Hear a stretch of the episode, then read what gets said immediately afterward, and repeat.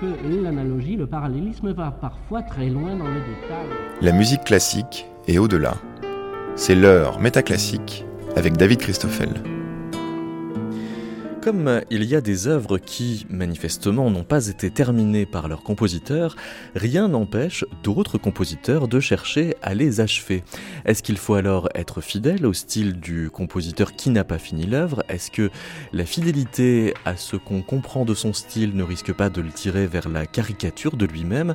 Et avant de savoir si l'attribution demande révision ou correction, est-ce que l'inachèvement ne devrait pas d'abord nous dissuader de vouloir à tout prix qu'il s'agisse en effet d'une Si on ne sait pas toujours pourquoi il n'a pas fini telle œuvre, on ne sait jamais ce qu'il aurait fait pour justement ne pas l'avoir fait. Et comme c'est une bonne occasion de sortir de ces manières de produire de la musique, boucler les partitions inachevées des autres n'est donc pas une mauvaise occasion d'essayer encore d'autres manières que celles qui, dans leur inachèvement, visaient peut-être une suspension partiellement volontaire mais éventuellement à dessein.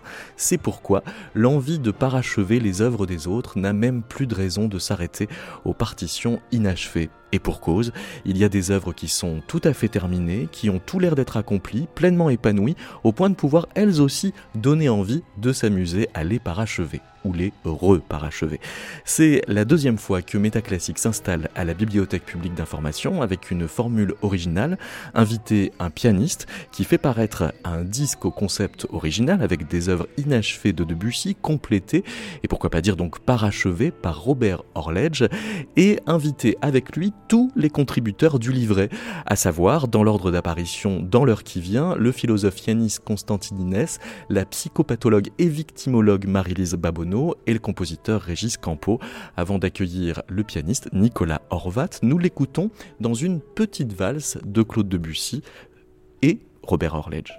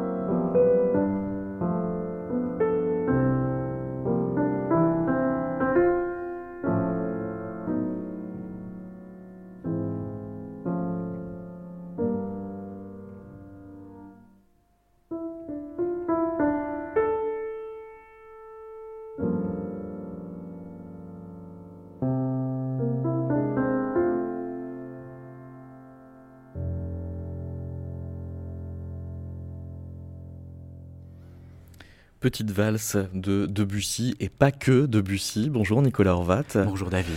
Alors il faut faire l'histoire de, cette partition. D'abord c'est une ébauche de 18 mesures vendues à l'Hôtel Drouot le 7 décembre 2004 euh, aux enchères. 2004 est l'année où Robert euh, Orledge est mis en retraite anticipée de ses fonctions de professeur à la faculté de musique euh, de l'université de Liverpool. Et il profite de cette retraite anticipée pour assembler des esquisses, des ébauches de Debussy et les compléter. Vous, vous les avez réunies dans ce qu'on vient d'entendre, qu'est-ce qui est de Debussy, qu'est-ce qui est de Robert Orledge? C'est véritablement le mystère de la création, puisque ce que j'apprécie énormément dans le travail de Robert, c'est justement de se mettre au service du compositeur. J'avais déjà pris connaissance de son travail grâce à mon intégrale Eric Satie. et l'énorme travail qu'il avait fait pour Salabert. Et on avait eu beaucoup de discussions à propos des pièces que déjà on devait mettre ou retirer. On avait fait donc, euh, enfin, il avait fait surtout le catalogue de, des œuvres de Satie. On avait retiré toutes les œuvres que Kaby avait recomplétées parce que justement, euh, Kaby n'aurait pas été assez dans le style de, de Satie. Ça ressemblait plus à du Kaby que Satie, selon Robert. Et euh, selon Robert Orledge. Oui, selon Robert Orledge, bien sûr. Kaby s'appelle aussi Robert. c'est vrai, exactement. Et euh, la, la, grande découverte, c'était après l'énorme travail qu'avait fait Robert, Orledge, Orledge. c'était d'apprendre que son véritable grand amour musical n'était pas Satie, contrairement à ce que je croyais, mais Debussy. Mais Debussy. Et justement, un beau jour, euh, au détour d'une de, nos nombreuses conversations que nous avons eues, il m'avait fait parvenir comme ça une. Euh, j'avais reçu une énorme lettre avec un, un stock enfin un stock, un certain nombre de partitions qu'il avait complétées.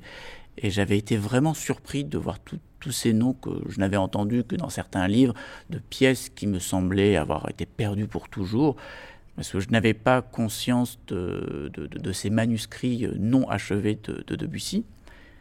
Et, c'est vrai que la première chose que j'ai fait, comme tout le monde, enfin comme tout, tout musicien, c'était de mettre l'œuvre sur le, sur le chevalet, de commencer à la déchiffrer et de voir que qu'il avait fait quand même un, joli boulot et que voilà vraiment la part de, de, Robert Orledge était assez difficile à déceler. Mais vous l'avez pisté quand même Parce que euh, forcément, ça doit être irrésistible quand vous recevez la, partition de, de, sa part, de voir qu'est-ce qui est de Debussy, qu'est-ce qui n'est pas de Debussy.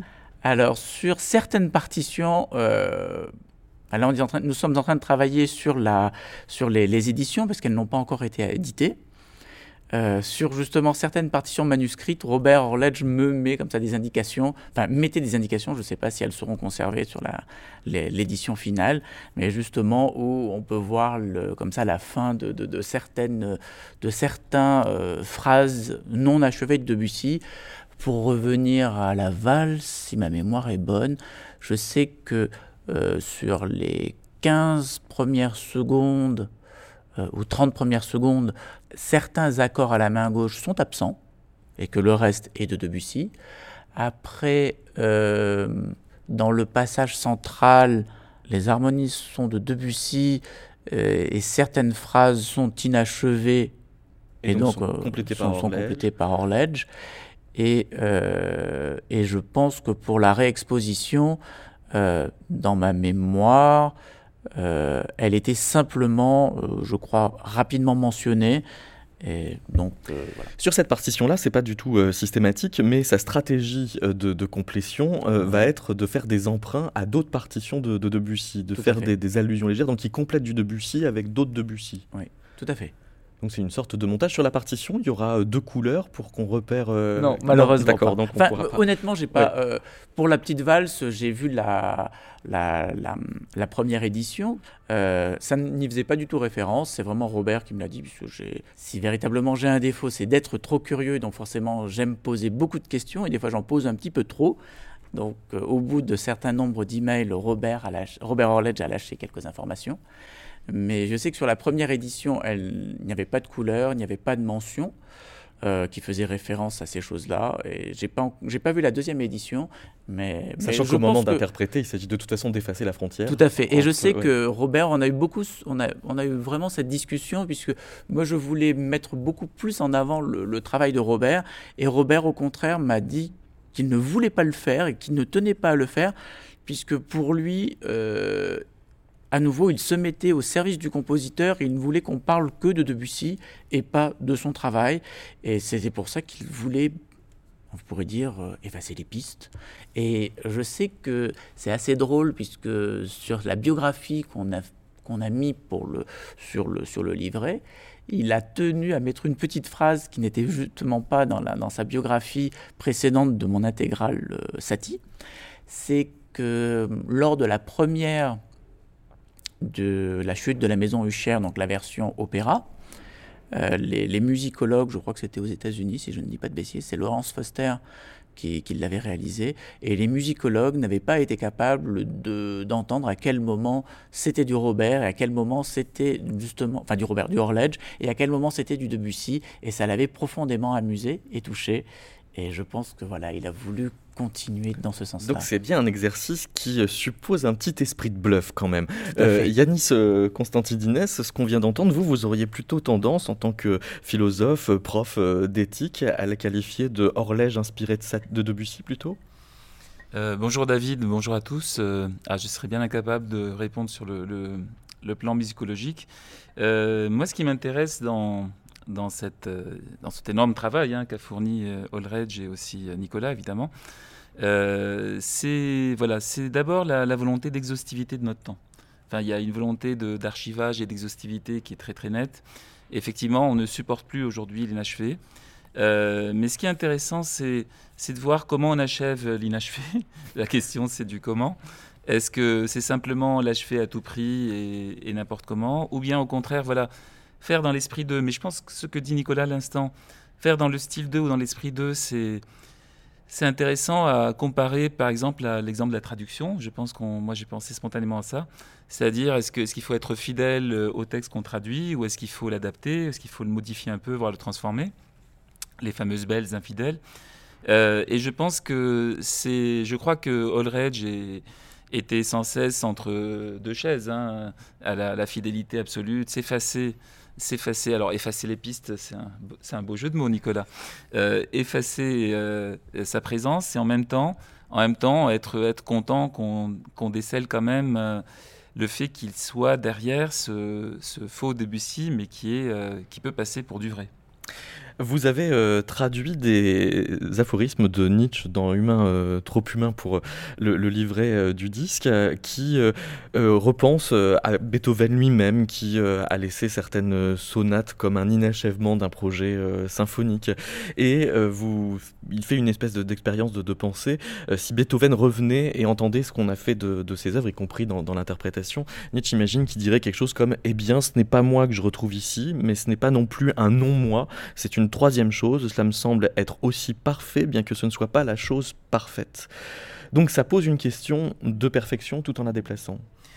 Euh, complètement, c'est bon l'inachevé, c'est l'imparfait, donc euh, achever, c'est parfaire. Euh, comme le dit Régis Campo dans son texte dans le livret, la dixième symphonie de Beethoven, c'était une catastrophe. Euh, mais euh, il faut essayer. Moi, je pense que c'est, enfin, c'est vous-même qui le dites. il faut essayer parce que je pense que ce qui serait terrible peut-être et, très frustrant pour des musiciens, c'est de ne pas essayer.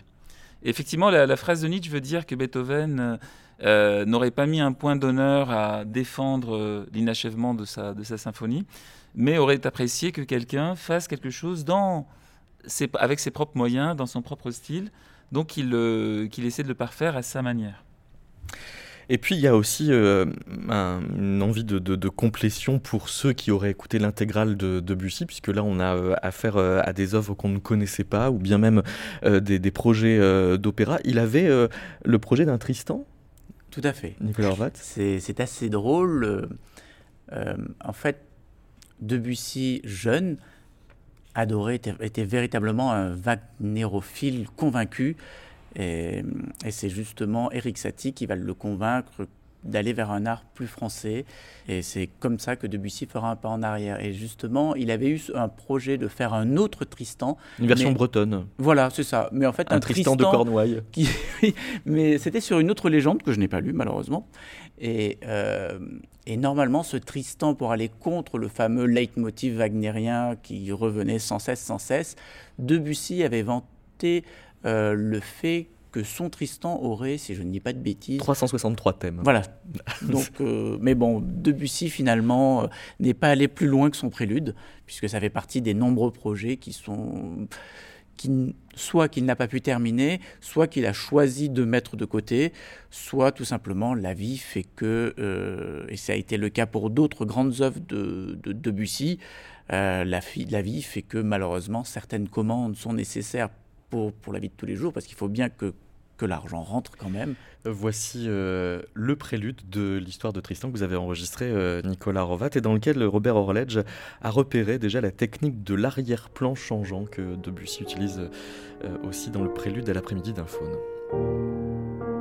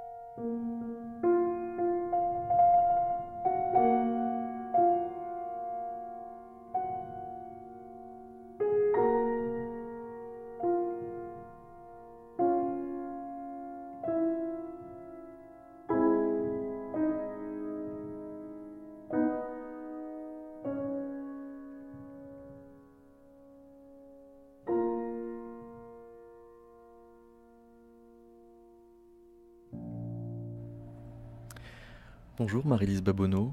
Bonjour David. On pourrait parler de l'interprétation de euh, Nicolas Rovat. On pourrait presque se demander si, quand il joue une œuvre qui euh, est, euh, se trame avec de, de l'inachevé, il la jouerait pas différemment, comme si je sais pas, chaque note serait en dialogue avec quelque chose d'un peu ultime, ou comme si le, le, phrasé était suspendu à peut-être ça va pas se finir, ou quelque chose comme ça.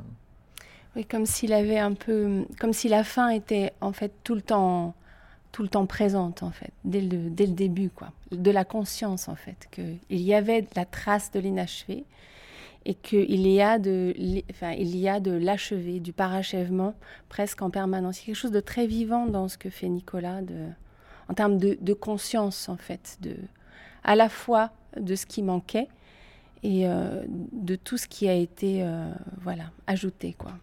Parce qu'une œuvre primordiale, euh, tout à fait euh, achevée, euh, la fin n'a pas besoin de se rejouer à chaque fois et tout le temps. alors qu'on peut avoir l'impression, et peut-être aussi parce que c'est une œuvre de Debussy, qu'il y a une odeur d'achèvement en cours. Mm-hmm. Mais en fait, le, le, compositeur, il se pose pas la question de la fin. Il est emporté dans cette espèce de fleuve comme ça créatif qui, qui, qui le mène là où il doit aller mais il ne pense pas à la fin.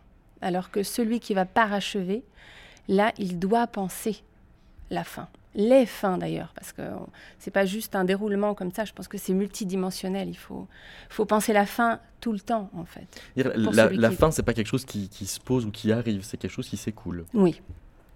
Dans l'œuvre primordiale, ça, ça s'écoule, ça ne se pose pas en fait. Là où euh, Yanis a posé euh, la question doit-on parachever euh, l'inachevé, votre texte dans le livret s'intitule Peut-on parachever l'inachevé Vous supposez qu'en fait non, c'est pas vraiment possible Alors moi, c'est surtout que je pose que on doit. Ah, on doit donc on ne peut pas. voilà. Non, c'est peut-on, ça veut dire que voilà, c'est-à-dire que c'est une, une audace, que c'est un défi ultime. Euh, que de rejoindre l'auteur euh, euh, primordial là où il s'est arrêté. L'œuvre et l'auteur, d'ailleurs, rencontrer les deux. Mais la question de devoir, pour moi, enfin, il y a quelque chose dans, dans l'inachevé qui est, et c'est vrai, tu en parlais, Yanis, un peu d'insupportable en fait, encore plus à l'heure actuelle. On supporte plus l'inachevé. Et, et, alors, on peut l'entendre là, il ne faut pas le faire d'une façon mécanique, inachevé pour inachevé mais j'ai le sentiment d'un... Pour moi, l'inachevé a le visage un peu mélancolique du gâchis. Vous dites aussi le vol exténué d'un oiseau qui jamais ne pourra se poser. Oui, il y a quelque chose de suspendu en permanence qui ne, qui ne s'arrête pas. Et moi, je crois que c'est douloureux, en fait, si, si on s'attarde un peu sur une œuvre inachevée, quelle qu'elle soit, hein, quel que soit le support. Il y a quelque chose qui peut rejoindre un peu un malaise devant une œuvre inachevée.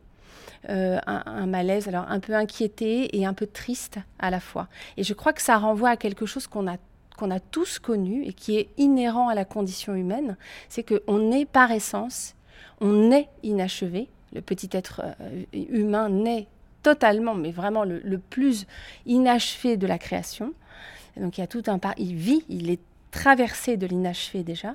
Et ensuite, il va faire l'expérience, passer le, la période du, du, nourrisson qui imagine qu'il est tout puissant, qu'il est tout, qu'il est un. On fait l'expérience de la rencontre avec la réalité et donc de la perte, des pertes, du manque. Et donc on fait l'inachevé. Euh, vous dites que c'est triste, mais vous dites aussi que c'est sublime. Euh, vous en parlez comme de la promesse chuchotée que tout est encore possible. Oui, c'est tout pour moi, toute la poésie de l'inachevé. C'est-à-dire qu'à la fois, on peut rester dans, quelque chose de mélancoliforme en disant mais c'est quel gâchis de ne pas mettre cette œuvre au monde, et de l'autre, ben, on est arraché à, notre découragement et ça appelle, je crois, quelque chose dans l'inachevé qui appelle l'être humain à répondre à ça, c'est-à-dire à aller au bout, à aller au bout, quoi, accomplir quelque chose, comme une, comme quelque chose d'une naissance. Régis euh, Campo, dans, son texte, en parle avec beaucoup aussi de poésie à propos de donner la vie. Quoi. Il y a quelque chose qui nous appelle, qui nous transcende un peu. Euh, voilà, et qui, donne, à, qui donne envie d'aller au bout. Donc c'est sublime. Je, disais en ouvrant l'émission que vous êtes euh, psychopathologue, en tout cas diplômé en psychopathologie euh, clinique et vous exercez depuis plus de 15 psychologue. ans. Psychologue. voilà, à, l'hôpital de la Pitié et Salpêtrière. Oui, ça précise quand même la, manière de faire de la psychologie. vous êtes aussi victimologue, ce qui me donne envie de vous demander en quoi Debussy n'est-il pas victime de Robert Orledge? Provocation ultime. alors, moi, j'ai pas envie de parler de ça parce que je sais pas. Alors après, je, prends un, un contre-pied un peu particulier, mais quand on est victime, c'est qu'on ne consent pas. Et euh, je ne sais pas finalement quand j'ai écouté euh, le, CD et que j'ai lu tous ces textes autour et, que le texte aussi de David Orledge, euh, je me suis dit, Debussy, il y a quelque chose d'assez magique dans cet accomplissement. Et dans cette magie-là, j'ai envie de me dire que d'où qu'il soit, Debussy, j'ai l'impression qu'il consent à quelque chose de, de la rencontre avec Orledge. Orledge est parti à la rencontre quand même de Debussy. Quand on, quand on voit son, parcours, sa passion euh, presque amoureuse, et il avait envie d'aller à la rencontre de Debussy, moi j'ai envie de dire que ben, Debussy a répondu aussi. Voilà, il n'est pas victime, je crois pas. même pas de lui-même? Alors, sûrement un peu. Hmm. Parce qu'en plus, il avait manifestement cette espèce de, passion comme ça, par, euh, cet enthousiasme créatif qui pouvait ensuite s'émousser et cet émoussement, euh, bah, pour euh, qui n'a pas traversé des moments comme ça, ben, c'est douloureux. Donc je pense qu'on peut être un peu victime de ces travers à la fois d'enflammade et d'émoussement. Oui, c'est rude hein, de ne pas aller au bout, je trouve. Nicolas Horvat, Debussy allait lui-même tremper sa musique dans celle des autres euh, et de plusieurs manières. Je pense euh, à Nojali. Alors d'abord, il va s'inspirer des musiques de l'île de Formose ou de ce qu'il imagine être euh, ces musiques-là, parce qu'après tout, on ne sait pas quelle bah, il avait dessus. C'est assez drôle puisque on est quand même extrêmement loin de la recherche ethnomusicologique que l'on fera plus tard. Mais c'est vrai que à cette époque-là, on n'était pas là pour faire de l'ethnomusicologie, on n'était pas là pour faire de la musique véritablement chinoise, mais je pense que l'idée de Debussy, c'était d'être le premier Européen à faire un opéra chinois, avec les couleurs et la possibilité française. Euh, et donc forcément, je, je, j'ai contacté Robert pour lui demander s'il pouvait pas me donner des, billes supplémentaires pour Nojali, puisque moi j'avais envie de pouvoir mettre soit la peinture de Nojali, soit une gravure, quelque chose qui pourrait la représenter. Et j'avais l'impression, à force de recherche, que euh, Nojali n'existait pas. Et forcément, Robert m'a répondu Ah, ben oui, j'aurais dû te le dire plus tôt. Euh, c'est justement Deffer a complètement inventé ce, conte qui est simplement un, conte philosophique, poétique, une histoire complètement inventée. Et je me suis dit, mais toutes ces journées perdues, j'aurais peut-être dû lui demander de suite. Et Georges Deffer, hein, qui avait fait euh, l'argument. Mais en fait, euh, apparemment, c'était un projet où Debussy voulait confier la composition à Charles Coquelin tout en, assumant de lui-même signer la partition. C'est pas tout à fait ça. C'est un petit peu plus complexe, mais on n'est pas si loin. C'est-à-dire que euh, Debussy avait reçu une grosse commande fortement bien payée. Euh, en même temps, il avait d'autres projets. Il avait, il avait envie de faire Nojali, sinon il n'aurait jamais accepté la, commande. Mais je n'ai plus les sommes en tête, mais je pense qu'elles étaient assez astronomiques pour l'époque. Et malheureusement, enfin, tous les créateurs connaissent ça. On a tous des deadlines. Debussy en avait, donc des, dates limites euh, pour justement la représentation. Euh, l'échéance approchait, Debussy avait avancé, mais pas tant que ça. Euh, Debussy était connu pour ne pas faire ses, orchestrations. Euh, il avait, je crois que c'était Caplet, en, en avait fait pas mal, et qui, qui, permettait aux compositeurs de l'époque d'être aussi joués à l'orchestre. Je crois que c'est Padelou, si je ne dis pas de bêtises, puisque Caplet s'en occupait. Donc, on peut dire que voilà, on utilise un orchestrateur pour être joué avec un orchestre c'est un petit peu limite, mais bon, ça, c'est des pratiques qui existent encore un petit peu de nos jours. Euh, donc, il n'y a rien de nouveau. Et donc, pour terminer avec cette histoire de Coquelin, euh, justement, euh, comme Debussy avait du mal à avancer, il avait justement contacté Coquelin en lui disant Bah écoute, termine l'œuvre, je la signe, et puis on, va on partagera la somme. Donc c'est assez fou quand même quand on y pense. Et justement, il y a comme ça des grands mouvements. Euh, Debussy lui a donné juste quelques indications et a dit, ben voilà, euh, tu sais ce que j'attends, puisque on a déjà travaillé ensemble, je veux faire ci, ça, ça, tu fais la pièce, on la signe, enfin je la signe, et voilà, donc on a, on avait comme ça, comme ça des grands moments de, de, de qui étaient déjà de la plume de Coquelin et qui ont permis d'avoir un petit peu plus de matériaux en plus des, des, manuscrits de, de, de Donc, on va entendre euh, un peu de musique d'un Ojali imaginaire, euh, un peu de Coquelin, un peu de Debussy et du Horlège par-dessus. Vous écoutez Métaclassique, une émission de David Christoffel.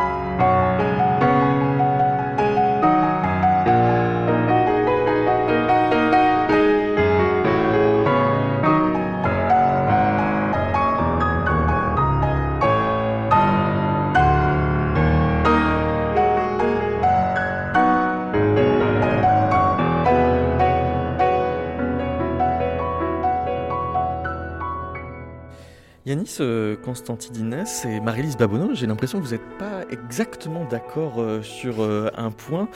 Euh, Yanis, vous parlez d'obsession, de, complétion, en même temps que vous, vous ouvrez à l'idée que ne pas terminer, c'est aussi se donner une chance de dialoguer avec la postérité.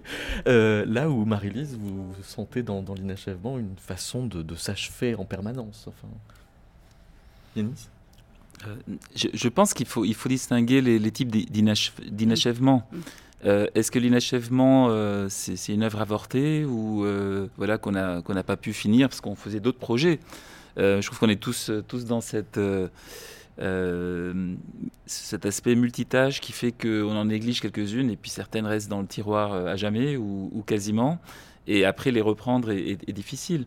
mais j'aime bien l'idée de de Marie-Lise d'une réparation, je dirais d'une réparation euh, post-mortem pour la personne, si on la considère comme une victime. C'est-à-dire qu'on finalement on lui, on lui rend un certain hommage mm. en montrant que cette œuvre méritait d'être achevée. Euh, quelle que soit par ailleurs la vie qu'il aurait eue, il ne sera pas là pour le, le, donner, mais sur cette, sur cette œuvre réparée. On rend hommage. Je pense que c'est ça pour moi. Le... Il y a quelque chose de ça, de rendre hommage. Et donc je trouve ça vraiment, euh, voilà, je trouve ça. Rendre hommage à, l'auteur et rendre hommage à l'œuvre aussi. Je pense que c'est aux deux qu'on s'adresse quand on, quand on se risque au parachèvement, parce qu'on prend le risque quand même. Hein. Pour ceux qui parachèvent, ils se, ils se jettent euh, nus dans l'inconnu à la rencontre d'un d'un être et de, et de sa création, quoi. Qui, pour une raison ou pour une autre, a été laissé comme ça de côté. Mais c'est quand même une rencontre pour moi. Il pèse quand même le, spectre de la, trahison, c'est-à-dire celui qui complète euh, risquerait de trahir. Alors Marie-Lise, j'ai l'impression que vous en faites jamais qu'une histoire d'ego euh, mal placée, de cette euh, question de la, trahison. Là où Yanis, vous semblez dire que au fond, rien n'assure que c'était un inachèvement volontaire. Voilà, je pense qu'on a parlé de la fin tout à l'heure on, peut distinguer la fin comme, euh, simple euh, voilà, mot de la fin, rideau, et la fin comme réalisation, la fin comme finalité, comme, euh, comme le montre Aristote. C'est l'aspect de télos, le, fait, le fait d'achever réellement une œuvre. C'est-à-dire de se dire comme les artistes achevés, justement, l'œuvre est finie, voilà, je la repousse, je n'y travaille plus. Inversement, vous avez des, artistes, des auteurs comme Montaigne, euh, qui sont dans l'inachèvement perpétuel, c'est-à-dire qui, pensent que le travail doit tout sans cesse être repris. Et s'il avait vécu encore dix ans, Montaigne, il aurait fait encore d'autres versions des essais, d'autres ajouts, d'autres reprises, etc.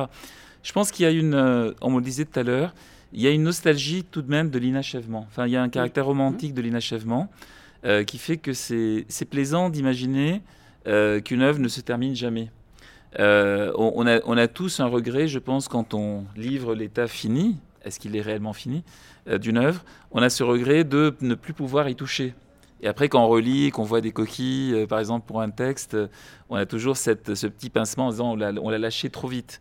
Mais après, il y, a, une grande ambivalence, on le disait. on ne supporte pas non plus que ce soit pas achevé. C'est-à-dire, c'est une douleur aussi, l'inachèvement. Mhm. C'est une souffrance, c'est un regret éternel. On pense sans cesse à l'œuvre qu'on n'a pas terminée.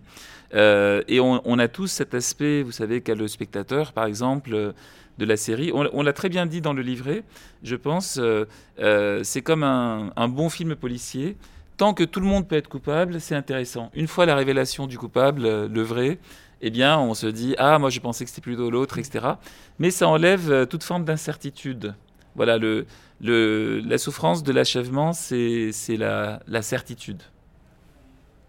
On ne fait pas toujours exprès de ne pas terminer. Non, on ne fait pas toujours exprès de ne pas terminer. Voilà.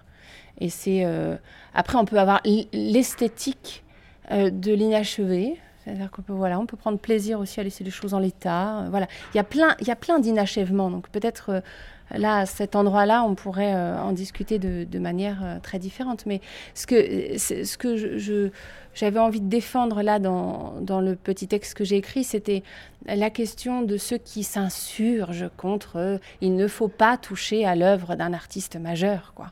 On ne touche pas. Et je, et je voulais faire la distinction entre honorer le sacré, que fait pour moi par exemple David Orledge du Neuf. Robert Orledge. Robert, oui, c'est ça. Je, pensais euh, ah, à vous.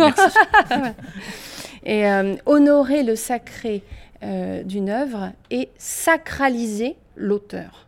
C'est pas la même chose. C'est-à-dire que là, on survalorise quelque chose, on en fait presque un fétichisme. Et, je ne dis pas qu'il faut tout achever euh, à tout prix, tout archiver, etc. Parce que là, c'est très obsessionnel quand même. On est dans une, une époque qui peut être ça et on lutte contre l'angoisse que ça génère, que ça ne soit pas terminé. Moi, je parle de cette rencontre un peu magique par moment qui, qui, qui opère dans le parachèvement. Et là, on n'est pas dans la rencontre d'un ego, on n'est pas dans la sacralisation, il ne faut pas toucher. On profane pas une tombe on va, on va accoucher, on va rendre vivant, euh, donner la vie à une œuvre, même au-delà de son, de son compositeur. On donne la, primauté surtout à l'œuvre. Voilà, c'est à ça que je voulais... Euh, et pourquoi pas, euh, au-delà même euh, du fait de l'inachèvement de l'œuvre, on va euh, échanger dans un instant avec Régis Campo sur pourquoi pas parachever des œuvres déjà achevées. avant, on va écouter Nicolas Rovat, un dernier extrait de, ce disque avec Florian Azoulay qui intervient en, en, récitant pour plusieurs pièces et notamment pour Le Diable dans le beffroi. Oui, euh, c'était un deuxième projet d'opéra qu'avait Debussy. Le premier était La chute de la maison du Cher. C'était autour de Alan Poe, qui l'admirait euh, véritablement. Le, problème de ces deux opéras, et aussi à mon avis une des raisons pour lesquelles ils n'ont jamais été achevés, c'est simplement que c'était un désir qu'avait Debussy de faire des opéras sur Poe et il n'avait aucune commande. Donc forcément, il n'y avait aucun fonds nécessaire pour pouvoir travailler sur ses œuvres. Il y en a une qui l'a poussé vraiment très très loin. Euh, si je ne dis pas de bêtises, je crois que Usher, euh, il est allé, je crois, jusqu'à presque 98% du, travail. Euh, je parle de Debussy. Pour, le, pour le diable dans le beffroi, on est dans un état beaucoup plus fragmentaire. Robert m'avait dit qu'il y avait à peu près, je crois, entre 75 et 80% de Debussy. Euh, donc il y a un plus grand espace du coup de, recherche de la part de, Orledge. Euh, et deux, destins différents. Usher a complètement disparu, on n'a plus aucune trace. Enfin, aucune trace, ça n'a rien donné, euh, si ce n'est énormément de fragments. Et malheureusement, Le Diable dans le Beffroi a eu une fin que je trouverais presque plus tragique, puisqu'il y a une œuvre autour du Diable dans le Beffroi. Donc Debussy avait beaucoup travaillé dessus. Et forcément, un jour, on lui a fait une petite commande. Euh, le conservatoire de Paris demande chaque année à des compositeurs d'écrire une œuvre pour la classe de déchiffrage. Et donc, il a pris un fragment tout bête, il a pris une page, et il a transformé ce qu'on appelle aujourd'hui le morceau de concours qui est donc euh, un simple extrait de, son opéra, de la version, puisque Debussy travaillait toujours à la base pour piano. Et, donc voilà, moi je trouve ça, par rapport à, l'œuvre et véritablement son potentiel, puisque euh, dans Le Diable dans le Beffroi, on nous révèle une autre facette qui est beaucoup moins développée euh, chez Debussy, qui est l'humour. C'est une œuvre qui a une espèce d'humour noir, un petit peu à la Méliès, on peut imaginer comme ça les petits diables qui dansent.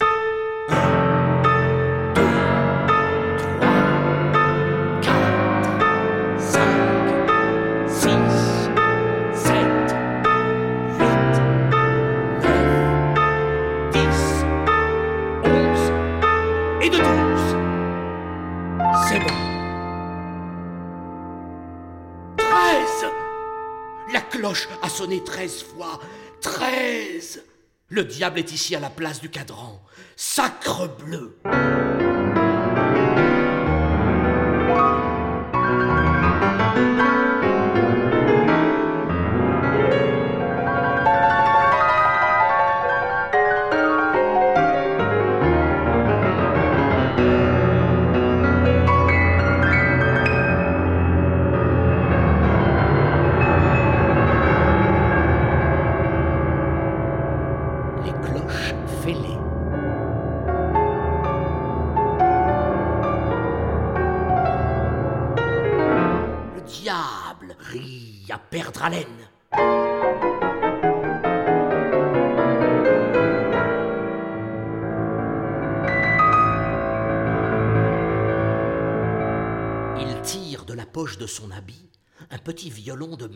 danse. Mon Dieu dit le diable, et il accorde son violon lentement.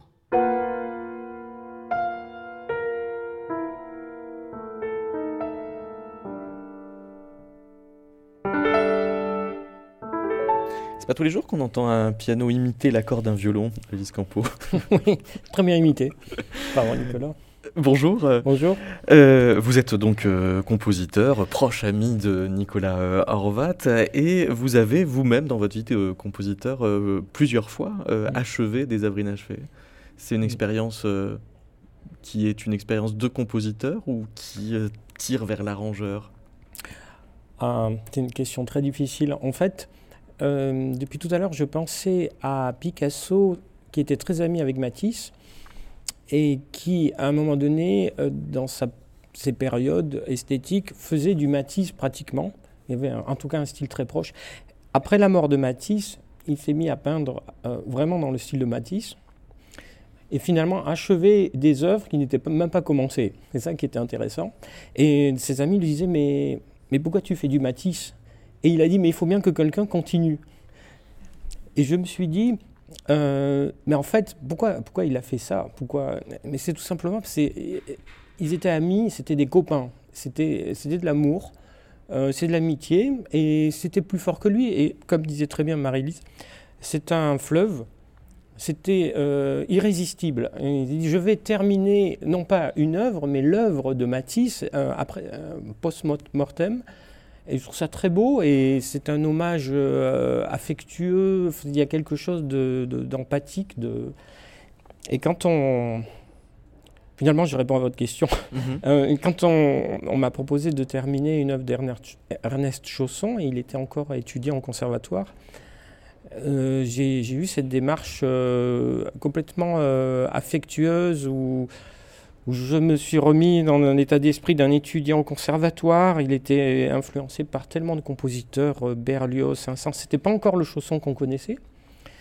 Et avec cette idée que l'œuvre était presque terminée, mais complètement euh, démantibulée, hein, pratiquement. Et je me suis mis dans un délire et je me suis dit, qu'est-ce que le jeune étudiant aurait fait euh, alors que l'œuvre était très difficilement euh, terminable. Donc ça veut dire que vous avez rejoué son immaturité de compositeur Oui, ah, exactement. Et avec ses goûts de, de jeune euh, compositeur, c'était évident qu'il adorait euh, Berlioz, il y avait du Saint-Saëns, il y avait du Mendelssohn. Je sentais que dans. Et à la fois l'orchestration, il y avait que des, des erreurs d'orchestration, donc il fallait tout refaire. Il y avait des trous. Donc là, on a un feuilleté de référence parce que du coup, vous, vous, vous, vous complétez en fonction d'un style mm. que vous assumez comme sous multiples influences. Ah oui, oui, c'est ça, c'est exactement ça. Et puis, euh, il avait commencé par faire un chant piano, il s'est mis à orchestrer, mais en orchestrant, il changeait la musique. Il changeait la musique, il rajoutait des mesures, donc ça ne suivait plus du tout. Euh, les accords de l'orchestration qu'on entendait avec l'orchestre n'étaient plus celui. Donc du coup, on était comme disait Yanis, dans une zone euh, floue, un, troisième monde. Euh, et, c'est comme une rêverie qu'on fait en fait. On est dans, un, on est dans une, zone nébuleuse où on se dit, euh, et puis c'est irrésistible, on se dit, quand on me l'a proposé, je dis mais je devais le terminer. C'est complètement irrationnel comme pensée, complètement magique. Hein, Et euh, on se je me suis retrouvé à, tiens, je vais réécouter telle symphonie de Mendelssohn qu'il devait connaître. Et ça m'a influencé dans, dans l'orchestration. Et puis voilà, je... Puis Jacques Mercier, qui était le, chef de l'Orchestre national d'Île-de-France, me disait Mais si tu as envie de mettre un hautbois, un basson, euh, un accord, fais-le. Euh, je ne sais pas pourquoi, mais fais-le. Euh... envie d'interprète au passage. alors, du coup, vous nous conseillez d'écouter plutôt le début ou plutôt la fin? Ah. de la veuve roi basque Disons que la fin, elle est, elle est euh, je crois qu'il y a 30% de chaussons et le reste, c'est, c'est pas mon style de compositeur, mais c'est une sorte de, d'un assistant copain qui termine la partition à 70% avec, euh, je crois qu'il y a un, hautbois ou un, un, corps anglais, puis un violon qui monte. C'est marrant parce que je ne l'ai pas réécouté depuis au moins euh, 15, 20 euh, ans peut-être. C'est en 1999 que vous avez fait ça. oui, en 99. Euh, et donc, en fait, je sais plus qui est de Chausson et qui est de moi. Et, en fait, c'est pas grave. Et, qu'est-ce qui est de, du, Berlioz que vous imaginez ce reçu par Chausson Ce que je me dis, c'est qu'au-dessus, il y a une œuvre euh, et qu'on était à deux. et c'est peut-être que Charles Coquelin est avec Debussy, lorsque c'est étonnant, ce, projet de ballet chinois, euh, peut-être ils se sont dit, bah, en fait, il y a une œuvre qu'on doit terminer, on, est, on, parle le même langage et on, on s'entraide pour terminer. Euh, enfin, de toute façon, elle n'a pas été terminée. Et cette fin est étrange parce qu'elle est très mélancolique finalement. Je, je, dis un adieu aux jeunes chaussons. C'est votre manière, oui, de, hmm. de le quitter. Voilà.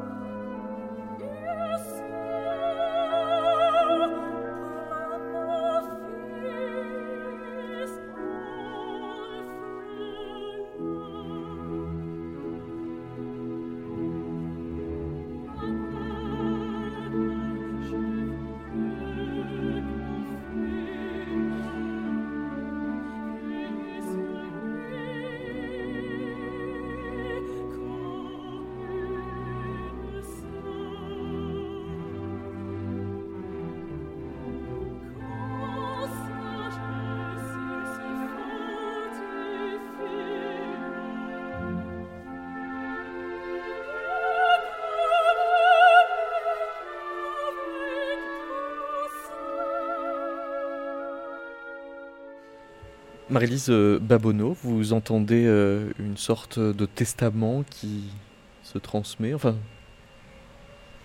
Je ne sais pas s'il s'agit de d'un testament. Je ne sens pas en fait la. Euh, il y a quelque chose qui se termine et qui dit au revoir, etc. Mais ce n'est pas un testament, comme s'il y avait quelque chose de mort. Au contraire, c'est vraiment dans la vie, moi, je trouve. C'est pas de l'ordre du testament. Et, j'entends vraiment la. Euh, je voulais rebondir sur ce que toi tu disais, euh, Régis, mais je, pensais à l'acte d'une générosité quand même. Tu parlais de copains. C'est même au-delà. Tu prêtes un peu ton âme et ton souffle. Alors tu, parlais d'un état un peu délirant, mais, mais c'est un état en fait un peu second, quoi, dans lequel on entre et qui fait se rejoindre des temps anciens, là où il s'est laissé à cet endroit-là, et toi, tu es parti à cette rencontre-là, et il se passe quelque chose d'un peu étrange, un peu second, quoi. Si j'ai accepté, ça me revient maintenant, c'est que il est mort un peu bêtement d'une chute de, vélo, très jeune. Et je me suis dit, mais c'est la vie, mais euh, vivant, il aurait continué, il aurait fait des opéras fabuleux, et il aurait changé le cours de l'histoire de, la musique française. Mmh. Et c'est comme un copain compositeur euh, que je mort trop tôt et c'est pas possible. C'est pas possible. Ce n'est pas possible. tu réponds à l'appel en fait. Il y a mm. quelque chose qui t'appelle là-dedans et qui fait qu'on répond à l'appel. C'est pour ça qu'il ne s'agit pas d'ego. C'est pas un ego. Ah non, ça part des entrailles, quoi. Ça part de, quelque chose de beaucoup plus, mm. euh, enfin, transcendantal pour faire un, pour faire un gros mot, mais. sans, me comparer à Picasso, c'est lorsqu'il il termine, hum. il continue l'œuvre de Matisse parce que c'est pas possible que Matisse meure. Il, ne devait pas mourir. ça, devait être une histoire éternelle d'amitié, euh, d'influence mutuelle. Et voilà, c'est là où l'acte créateur est proche de, la vie et de, cette idée de mort. Et, euh, et je sais que Jacques Mercier me disait fais attention avec le vélo euh, pendant que je terminais pour le coup cette œuvre. Comme s'il y avait une malédiction potentielle. Oui, oui exactement. J'y pensais aussi. Alors je ne m'approchais pas de vélo, mais, mais en fait c'est quelque chose de, de très, euh, très dur, hein, cette histoire de mort qui coupe tout. Et... Yanis Constantinidis, alors euh, précisément, écrire dans les trous laissés par les autres dans leur partition, ça appelle une sorte de nécessité vitale autre, supplémentaire? Euh, je, pense, je pense que c'est une manière de s'approprier l'œuvre comme une autre. Hein. Euh, écouter une œuvre, c'est déjà, déjà la reprendre à sa manière. Hein. on l'écoute à sa manière, on, on, l'interprète, enfin pas en tant que musicien, mais euh, on en fait une interprétation. Et il s'agit, il s'agit d'une manière de s'approprier l'œuvre. Et je dirais, même si elle est ratée, même si d'autres personnes la trouvent ratée, c'est toujours mon, une, mon hommage rendu à l'œuvre. Euh, j'ai beaucoup aimé l'exemple de, Picasso, poursuivant, non pas, achevant non pas une œuvre, mais l'œuvre de Matisse. Euh, il y, a un très beau texte de Nietzsche dans ses textes des jeunesse, dans Schopenhauer éducateur, où il dit certaines personnes, alors il cite Goethe, euh, d'autres grands esprits, ne devraient jamais mourir. Voilà, mmh. cette idée mmh. que même s'ils meurent vieux, ils meurent trop tôt, parce qu'ils auraient pu encore créer. Donc il y a une sorte de devoir, je dirais presque moral, euh, de reprendre cette œuvre, au moins de la jouer, de la, de la faire vivre.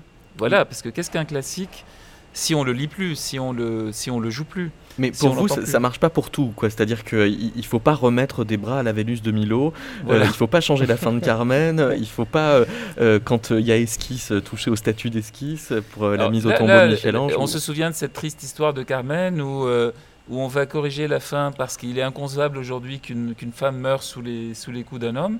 Ah, c'est absurde. C'est comme, euh, je parle beaucoup de ça en ce moment, c'est comme le procès qu'on fait à Balthus pour pédophilie, 70 euh, ans après avec les, les, yeux d'aujourd'hui. Bon, et Balthus est un peu ambigu avec les petites filles, certes, mais... Euh, mais il y a un anachronisme. Voilà, il y a un anachronisme, mais surtout aujourd'hui, ça c'est autre chose, c'est la volonté de corriger moralement, et après coup, des œuvres évidemment qui dépassent ces, ces, petits censeurs du moment. Je voulais dire aussi, euh, il y a des œuvres inachevées qui sont finalement achevées.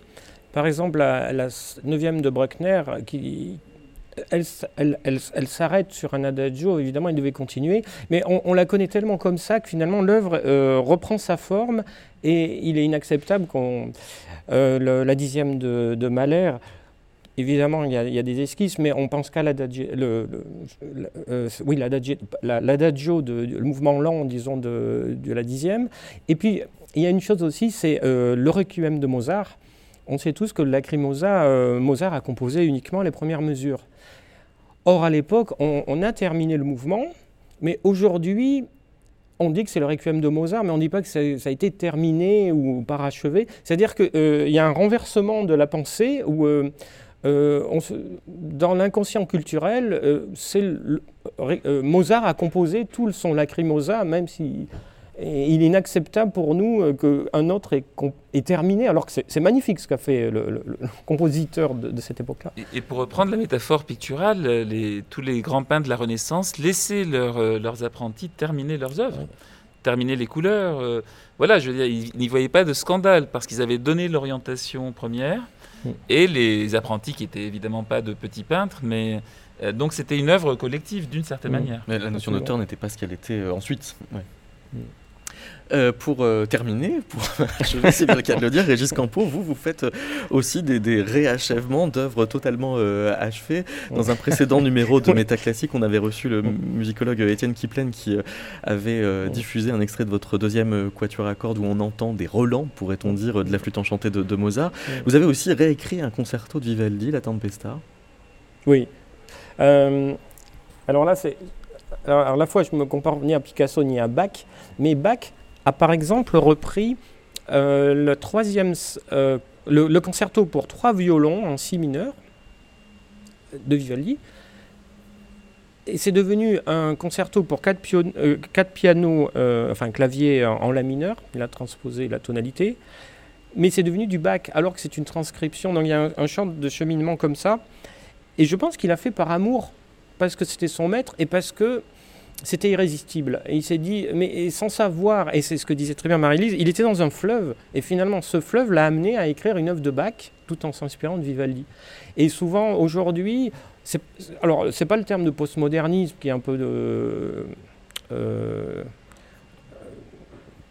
dépassé maintenant peut-être, mais c'est une sorte d'empathie avec notre histoire de la musique qui est, tout proche aujourd'hui, qui est à notre portée, on, peut tout connaître. Et c'est l'histoire d'aimer Vivaldi, ses concertos, euh, et c'est une sorte de... C'est pas revisiter, il y a ce terme aussi qu'on utilise, recomposer, revisiter, mais à la fois c'est moi-même et et c'est un, à la fois, il y a, un peu d'humour, il y a un clin d'œil de reprendre tout ça. Et, il y a même l'œuvre de Lutosławski dans, dans les harmonies, le, grand compositeur polonais. C'est aussi de composer avec les gestes de quelqu'un d'autre ou d'une autre époque. Oui, je dirais c'est un peu comme quand un peintre fait une copie d'un euh, le déjeuner sur l'herbe, et il va se transformer en, dans son propre style, mais il part d'une source euh, euh, presque anachronique pour lui. J'étais en train de penser à quelque chose, c'est-à-dire que euh, à l'époque, euh, on, laissait euh, à ceux qui étaient autour le soin de terminer quand on était le maître et qu'il y avait voilà. Mais on était de la même époque, donc l'unité de temps parachevé à cet endroit-là, ça n'était pas pour moi, c'est pas parachevé, c'est on, termine de bon voilà, on peaufine plus qu'autre chose.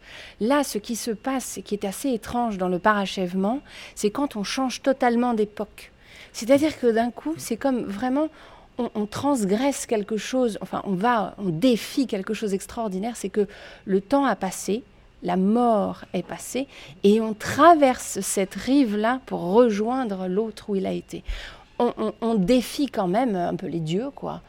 C'est pour ça qu'on peut, on peut crier au sacrilège, enfin quelque chose, parce que là, d'abord, on va au-delà du temps, on remonte ce temps-là, on remonte la mort parce que pour le coup l'auteur n'est plus. Et en plus, on pourrait, j'allais dire, transgresser un peu euh, l'interdit de cet inceste, c'est-à-dire que le maître c'est le maître et on n'a pas à toucher ce qui est au-dessus, quoi, ce qui était avant, c'est-à-dire la génération d'avant. Là, on, s'octroie le droit de prendre la place. Euh, du père, quoi, enfin du père mhm. fondateur, mais en fait, ça peut être aussi la mère. Hein. Mais voilà, et on transgresse une quantité extraordinaire d'interdits, ce qui fait frémir en disant oh, sacrilège. Alors, c'est plus un sacrilège en musique parce que finalement, avec le mm. pop art et Andy Warhol, il faisait que transgresser. Mm. Mais je trouve ça tellement excitant de, transgresser en art. De, c'est pas de se servir dans un musée et de repartir les poches pleines, non, c'est pas du tout ça, mais c'est c'est le fait aussi de faire sentir que la mm. création, c'est un artisanat, c'est une, euh, c'est un peu comme quand Picasso rentre dans, l'atelier de Matisse et reprend ses pinceaux. Il dit mais c'est la peinture est encore fraîche, il faut continuer. Ce, il y a encore des tableaux à peindre. Euh, c'est de l'artisanat pur. C'est de, c'est pas un ego. Je pense pas que ce soit. Ça dépasse en fait. Ça dépasse l'ego. Et dans un mouvement brucknerien, nous allons donc terminer l'émission sur un mouvement lent, qui est le mouvement lent de cette euh, Tempesta de, Vivaldi. Merci beaucoup, Régis euh, Oui, qui fait, qui, fait un clin d'œil oui, à, l'esprit de nuit euh, dans les mouvements lents des, des concertos de Vivaldi. Merci Marie-Lise euh, Babonneau, merci euh, Yanis euh, Constantinines et Nicolas Horvat à l'occasion de la sortie de ce disque chez Grand Piano, The Unknown Debussy, et merci à la Bibliothèque publique d'information d'avoir accueilli pour la deuxième fois l'enregistrement de Métaclassique en public. Merci.